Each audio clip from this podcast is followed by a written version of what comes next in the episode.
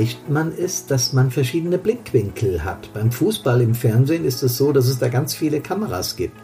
Was hat das mit Brandpunkt On Air, dem Einsatz Leben Podcast zu tun? Erkläre ich euch gleich. Servus, hallo und Gude.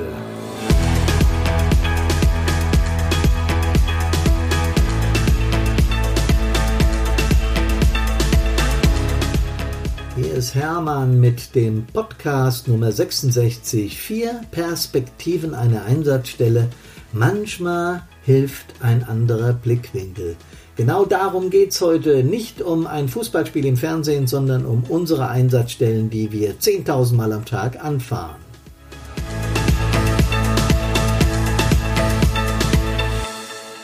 Natürlich nicht einzelne von uns, sondern in der gesamten Republik werden täglich 10.000 Einsätze von den Hilfsorganisationen gefahren. Und was da alles passiert, wenn man da mal quer durch das Netz geht, das ist der Hammer. Und manches, manches regt einem förmlich zum Aufregen an. Man will sich echauffieren über Menschen, die es einfach nicht begreifen, über Leute, die Rettungsgassen blockieren, die ja irgendwie unsere Arbeit hassen, weil wir sie am Fortkommen hindern, die hm, vielleicht sogar Helferinnen und Helfer angreifen. Auch das kommt aus meiner Sicht vermehrt vor. Das ist nicht nur äh, die, das Mediale, was uns da treibt, sondern diese Zahlen lassen sich belegen. Es wird mehr. Genauso wird auch der Verkehr auf unseren Straßen mehr. Das heißt, es gibt jedes Jahr mehr PKWs. Wie das zusammenhängt, kann ich nicht erklären. Da müssten sich mal Wissenschaftler oder die Autoindustrie Gedanken drüber machen, keine Ahnung. Aber es ist einfach so. Und da es so ist, werden die Belastungen, und das ist natürlich jetzt Brandpunktthema, für die Helferinnen und Helfer da draußen mehr. Das heißt, sie steigen an. Wenn Belastungen im Einsatz ansteigen, dann müssen wir gucken, dass wir die Menschen mitnehmen, dass sie diesen Belastungen noch gewachsen sind. Das ist unser Hauptanliegen und unsere Grundthematik. Deswegen habe ich mir überlegt, dass wir heute einfach mal uns einen Einsatz aus verschiedenen Perspektiven anschauen. Warum das? Das erkläre ich euch, nachdem ich die Perspektiven aufgezeigt habe. Stellen wir uns also einfach mal eine Alarmierung vor und versuchen wir mal einen Alarm, einen Einsatz aus vier verschiedenen Blickwinkeln zu sehen. Hier das Szenario. 7.15 Uhr Funkalarmempfänger geht. Alarmierung auf die B999, schwerer Verkehrsunfall mit eingeklemmten Personen. Drei Fahrzeuge beteiligt. NEF und RTWs rollen bereits für die, die nicht aus dem Fachbereich sind, äh, Noteinsatzfahrzeug und Rüst, äh, oh ja, Rüstwagen natürlich, Rettungswagen, die rollen bereits, also die Kolleginnen und Kollegen der Weißen Zunft sind bereits unterwegs. Und Einsatz für Florian Bad Ixdorf. Und so ist ja der Grundtenor dieses Einsatzes. Der Feuerwehrmann an seinem Arbeitsplatz, 100 Meter von der Feuerwache entfernt, lässt den Bleistift fallen und astet zur Feuerwache. Nachdem sich sein Pulsschlag einigermaßen beruhigt hat an der Feuerwache, äh, zieht er sich in Windeseile um, zack, auf das erste Fahrzeug. Äh, er sitzt im Einsatzleitfahrzeug. Als Fahrer neben ihm äh, der Leiter der Feuerwehr. Als Einsatzleiter Rüstwagen ist schon besetzt und auch das HLF ist fast voll und zack geht's los auf die B999 noch fast außer Atem bespricht er mit dem äh, Leiter der Feuerwehr, mit dem Einsatzleiter äh, kurz das Szenario, ob er es richtig gehört hat. Äh, ja, tatsächlich äh, bestätigt eingeklemmte Person durch die Polizei, die muss schon vor Ort sein. Ähm, der Rettungsdienst muss ebenfalls gleich da sein. Allerdings jetzt im Berufsverkehr 715 dürfte auf der B999 ganz schön was los sein. Vierspurig ausgebaut, hoffentlich funktioniert die Rettungsgasse. Das ist im Kopf unseres Feuerwehrmannes, als er auf die Bundesstraße einbiegt und sieht schon von weitem, wow, da ganz vorne ist es, man kann es sehen, aber hier sind natürlich im Berufsverkehr Tausende von Fahrzeugen. Sein Adrenalin steigt an. Er denkt, hoffentlich kommen wir gut durch und schon ist es passiert. An der nächsten Auffahrt, ungefähr 800 Meter vor der Einsatzstelle, hat sich der Verkehr verdichtet und die Rettungsgasse funktioniert überhaupt nicht. Als die äh, in der Rettungsgasse Stehenden das Horn hören, werden sie nervös, versuchen in irgendeine Richtung auszuweichen. Gott sei Dank haben wir noch die Ausweichspur auf der rechten Seite, da können sie sich dann ein bisschen ballen, die nutzen sie mit, sodass wir quälend langsam, aber trotzdem durchkommen. Da vorne sind welche eingeklemmt, denkt unser Maschinist auf dem ELW. Eingeklemmt und ihr blockiert die Rettungsgasse. Ich muss hier durch, wir müssen da vorne hin, verdammt nochmal immer das Gleiche, nutzt denn das alles nichts was wir an Werbung schalten, was das Innenministerium an Kampagnen fährt, das muss doch irgendwann in die Köpfe der Leute. Hier letzt war es sogar in der Tagesschau. Sie näht er noch so vor sich hin, während er dann seinen Einsatzleiter funken hört. Wir haben noch 500 Meter zur Einsatzstelle gestaltet sich C. Der Notarzt von vorne, wir brauchen euch dringend, wir müssen den hier rausholen. Schwierig, schwierig. Ja, ja, ja, ja, wir sind ja gleich da. Endlich an der Einsatzstelle. Es ist wenig Platz, tatsächlich drei Fahrzeuge ineinander verkeilt. Wie das bei der Geschwindigkeitsbegrenzung hier passieren kann, ist ein Rätsel, aber das tut jetzt nichts zur Sache.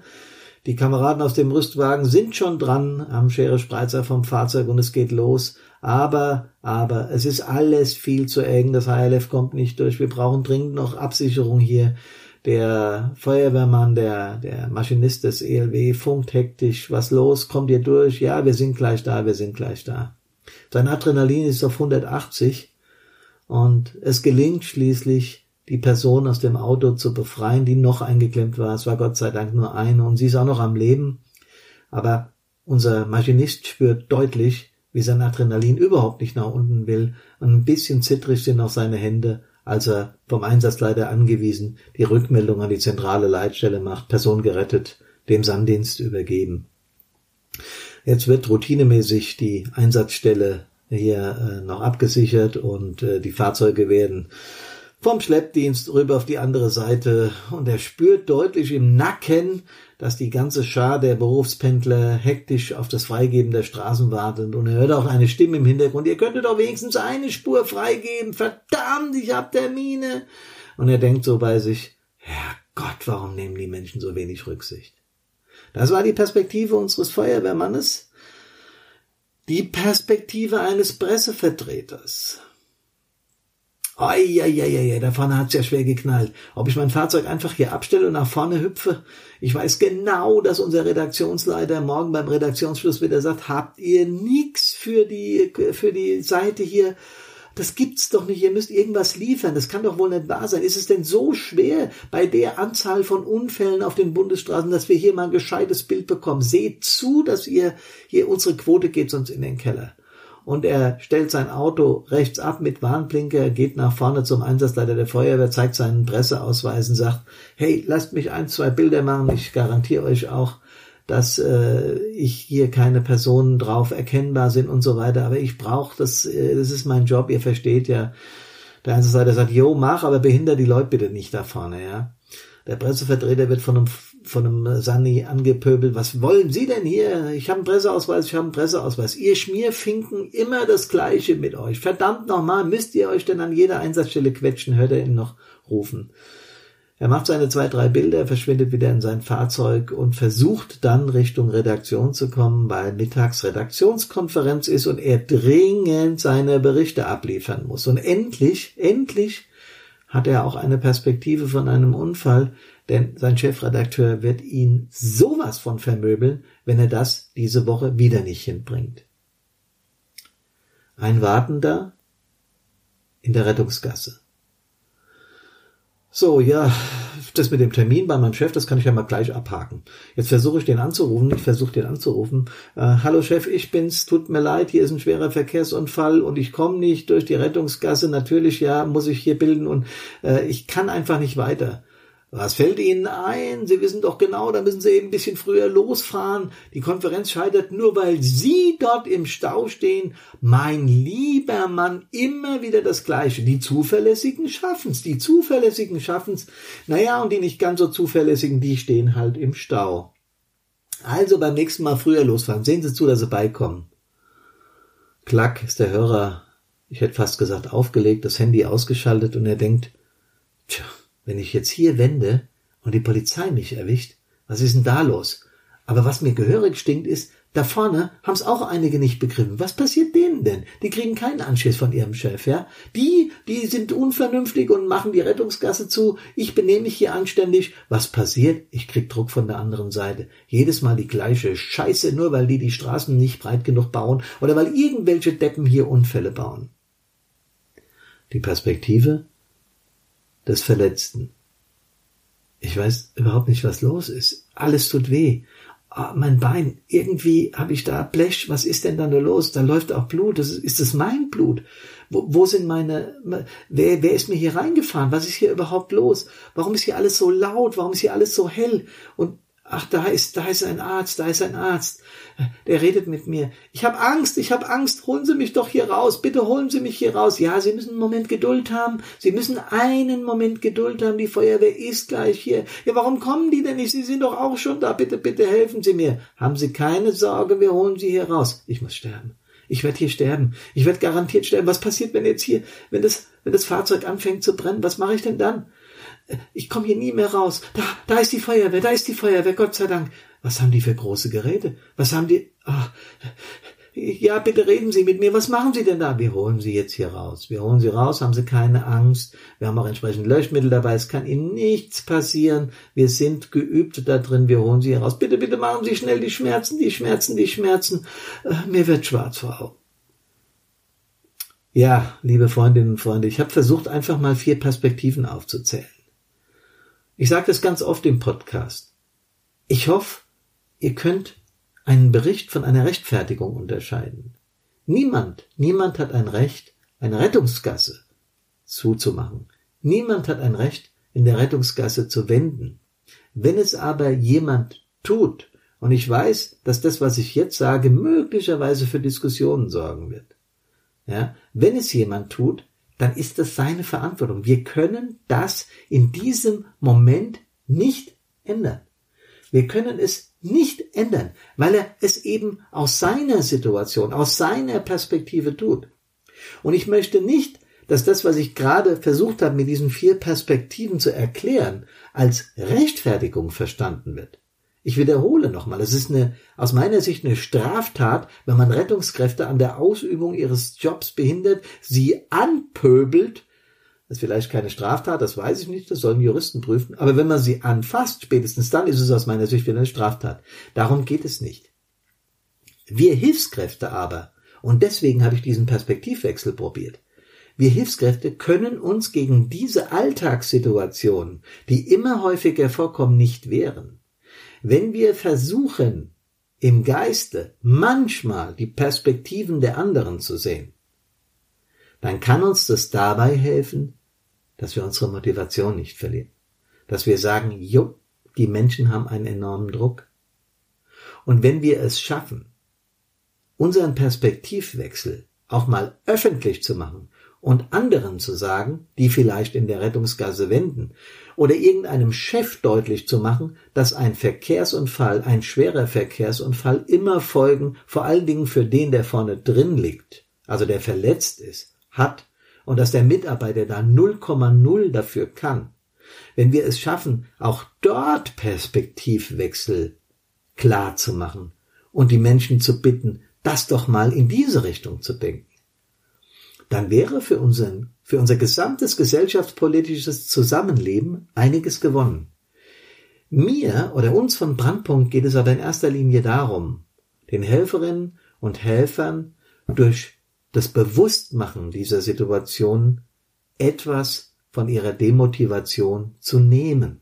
Das ist der Ansatz, den wir haben. Und deswegen habe ich heute mal diesen Perspektivwechsel probiert und ich freue mich wahnsinnig, wenn ihr darauf reagiert und mir sagt, was ihr davon haltet. Nochmal, es geht nicht um eine Rechtfertigung von strafbarem oder strafwürdigem Verhalten, sondern es geht darum, dass Helferinnen und Helfer durch diesen Perspektivwechsel versuchen können, ihren Blickwinkel zu verändern und dadurch diese Situation, die ja zu all dem entschuldigt den Ausdruck, Scheiß, den wir tagtäglich erleben. Zu all dem Mist, den die an Einsatzstellen erfahren, zu all der Gefahr, der sie sich zusätzlich aussetzen, noch obendrauf gepackt bekommen von der Gesellschaft. Lasst uns also den Blickwinkel manchmal verändern, wie beim Fußball die Torkamera sieht oder die Hintertorkamera sieht, ob der Ball hinter der Linie war. Die Kamera aus der Totalen kann das nicht erkennen. Und so können wir über einen Perspektivwechsel vielleicht mal andere Meinungen hören und dadurch uns beruhigen. Nicht rechtfertigen, ich wiederhole das nochmal ganz bewusst, sondern beruhigen. Das wünsche ich euch von Herzen, dass ihr bei manchem Einsatz vielleicht euer eigenes Gemüt auch etwas runterfahren könnt durch solche einfachen Tricks. Denn ich wünsche mir nichts mehr, als dass ihr gesund aus allen diesen täglich 10.000 Einsätzen gesund wieder zurückkommt. Bleibt uns gewogen, diskutiert mit uns. Wenn möglich, teilt die Folge, damit mehr Menschen diesen Podcast erreichen. Und ich freue mich schon wahnsinnig auf einen der nächsten beiden Podcaste. Ich sage das bewusst so, weil ich eine Interviewpartnerin aus dem tiefsten Afrika haben werde. Telefonisch natürlich. Ich fahre nicht hin. Warum eigentlich nicht? Aber ich werde dort mit einer Dame in Namibia telefonieren. Was das auf sich hat, das erfahrt ihr demnächst. Freue mich, dass ihr dabei gewesen seid. Servus, hallo und Gute.